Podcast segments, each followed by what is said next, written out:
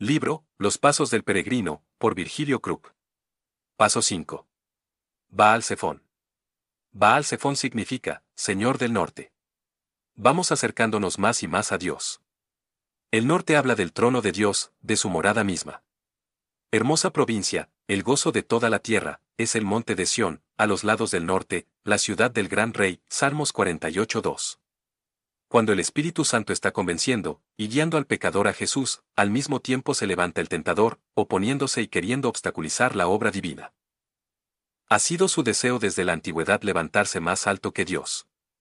Tú que decías en tu corazón, subiré al cielo, en lo alto, junto a las estrellas de Dios, levantaré mi trono, y en el monte del testimonio me sentaré, a los lados del norte, Isaías 14:13 quiso estar más alto que Dios, ocupando el lado del norte donde está el trono de Dios y esta es la oposición.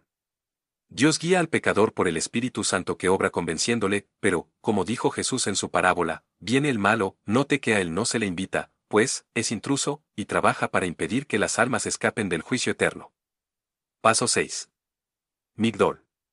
Migdol significa, torre. La torre habla de refugio y reposo.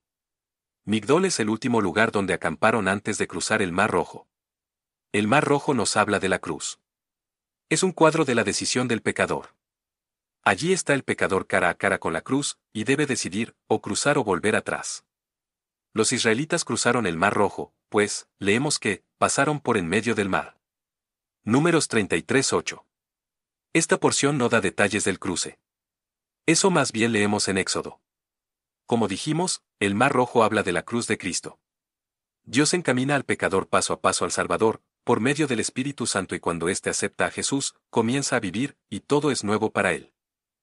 Los tres días de camino por el desierto son sugestivos de la muerte, sepultura y resurrección con Cristo.